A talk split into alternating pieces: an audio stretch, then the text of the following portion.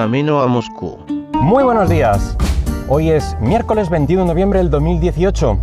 Eh, antes de meternos en, faena con el tema que, tengo preparado para hoy, quiero puntualizar algo que comenté la semana pasada de los dispositivos Eco de, Amazon.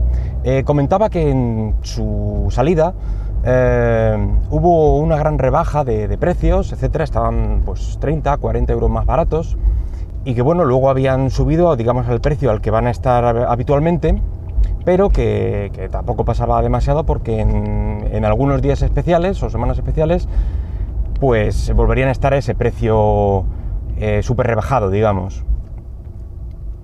Pues efectivamente, por la semana del Black Friday, pues vuelven a estar a ese precio inicial, Así que si estás pensando en pillar uno, pues este puede ser tu momento. Y dicho esto, nos metemos ya en harina. Hemos hablado aquí de varios sistemas operativos, eh, como hace dos semanas de la historia del MS2, eh, hace algunos meses de Windows 10 o algo de, de la historia de Apple, pero aún había un sistema operativo que en la actualidad es más relevante de lo que puedas llegar a imaginar. Y y del que no habíamos comentado nada. Y no es otro que Linux. Mientras que en los sistemas de escritorio, el sistema dominante, pues evidentemente es Windows con un 82%, aproximadamente eh, un 12% para Mac OS, pues Linux solo tiene eh, algo menos del 1,5% en estos sistemas. En cambio, cuando miramos a los servidores, controlan y soportan pues prácticamente todo Internet y según las estadísticas que mires pues eh, varía entre el 80 y el 96% eh, en los servidores en los que se está ejecutando este sistema operativo. Con estos números podríamos pensar que Linux es un sistema operativo de servidor y bueno, en un principio pues eh, quizá fuera así, pero nada más lejos de la realidad. Es capaz de manejar de forma eficiente tu sobremesa o portátil Además, es probable que tengas en tu mano eh, un móvil Android que no deja de ser pues, una evolución de, este sistema operativo como, base.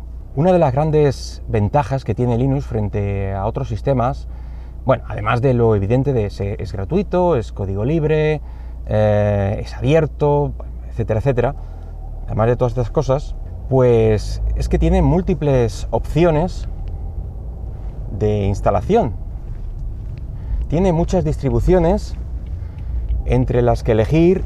Dentro de estas eh, mismas distribuciones, pues puedes instalar eh, múltiples gestores de ventanas, por ejemplo, lo que cambia por completo el aspecto, eh, tanto la percepción como la experiencia con la que trabajas con el sistema operativo.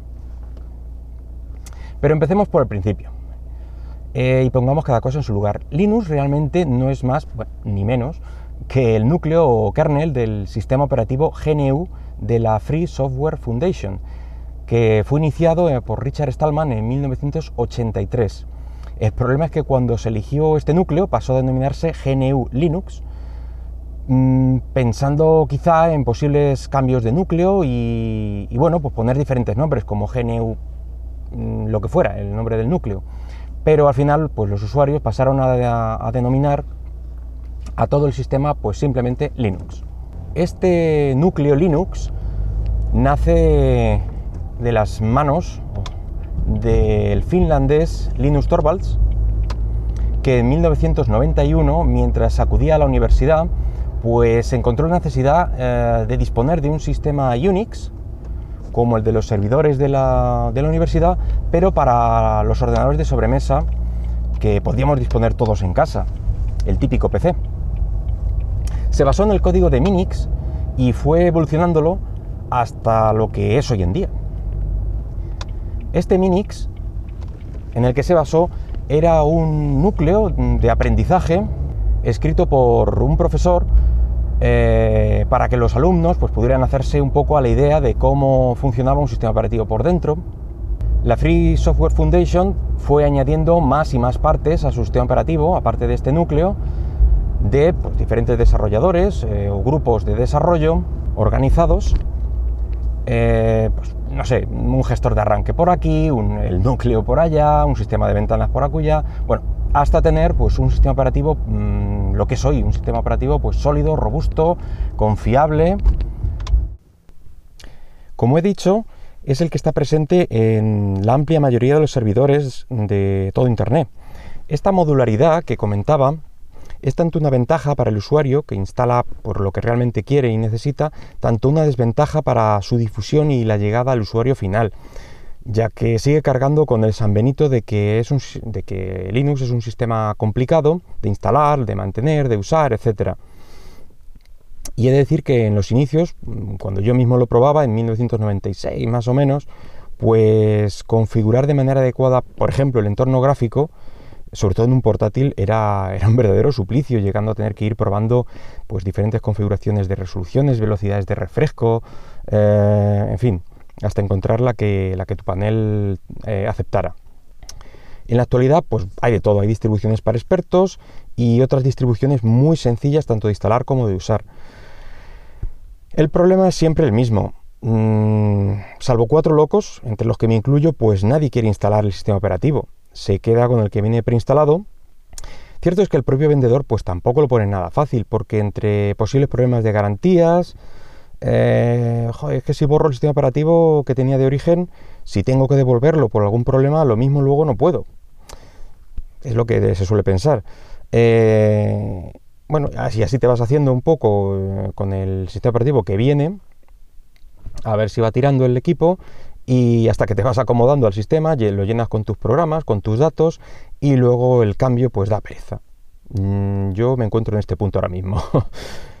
Realmente, eh, debido a su versatilidad, pues eh, yo dispongo de varios sistemas con Linux en casa, como el servidor principal, pensado como almacén central, servidor de impresoras y el que centraliza toda, toda la informática en mi casa, vaya. Ya os he comentado algo de él, eh, tiene un Ubuntu desde hace, pues, no sé, más de 10 años seguro. Y ha tenido muchas actualizaciones de versiones y la verdad es que estoy la mar de contento. Eh, no ha habido ningún problema con él, está funcionando 24 horas y perfecto. Después dispongo de un par de portátiles, uno con un netbook con unas capacidades bastante recortadas y bueno, gracias a este Linux pues aún es bastante usable. Y un MacBook 2.1, mm, aún más antiguo, heredado, que la verdad es que el propio Apple abandonó a su suerte y apenas se podía hacer nada con él con el sistema que tenía, que era el último que se podía instalar, ya que tenía una configuración un tanto especialita de hardware, ya que pues, tenía un chip de 32 bits, eh, con el macOS era prácticamente inútil. Eh, no se podía actualizar nada, ni el navegador apenas podía usarse con webs HTML5, en fin, que a este MacBook pues también le metí el Linux, además de un disco SSD, y la verdad es que ahora va bastante bien para lo recortadillo que es. El mayor problema con ambos equipos es el de las baterías, que están en las últimas. Eh, si es que consiguen cargarse un poquito cuando las enchufo. Eh, resulta un poco engorroso para la usabilidad y me he llegado incluso a plantear probar en un portátil de estos baratos de importación con teclado americano, bueno, eso me da igual, instalarle el Linux, pero lo que estoy pensando finalmente y, de una forma bastante seria es en instalarlo en mi portátil principal, que se convierta en mi sistema operativo del día a día. Y la verdad es que es un buen momento para tener un Linux y desprenderte de las malvadas garras de Windows. Nada, es broma. Ya sabéis que, que, a mí el Windows 10 me gusta, han hecho un buen trabajo con este sistema y les ha quedado un sistema, bueno, pues bastante estable, rápido, etcétera. El caso es que ahora donde un altísimo porcentaje de las aplicaciones son web y que hay bastantes sustitutos para los eh, programas que puedas llegar a usar y además la mayoría de veces gratuitos, como por ejemplo GIMP para retoque fotográfico o LibreOffice para sustituir al Microsoft Office. Bueno, el mismo Google Docs, que es el que suelo usar yo. El caso es que estamos en un buen momento para realizar el cambio y desde aquí os lo contaré si finalmente me animo a hacer este cambio que, bueno, y animaros que de verdad no es para tanto la instalación y que bueno, yo lo considero hasta divertido. Así que si, si al final hago esto y termino migrándome a Linux, este podcast se convierte en el primero de una serie de capítulos no consecutivos, como viene siendo habitual en mis seriales, pues que dedicaré a, a Linux y a diferentes herramientas o configuraciones, etc. Y bueno, nada más por hoy. Espero que te haya gustado el podcast y si lo deseas, déjame algún comentario por Twitter en arroba camino Moscú. Venga, hasta luego.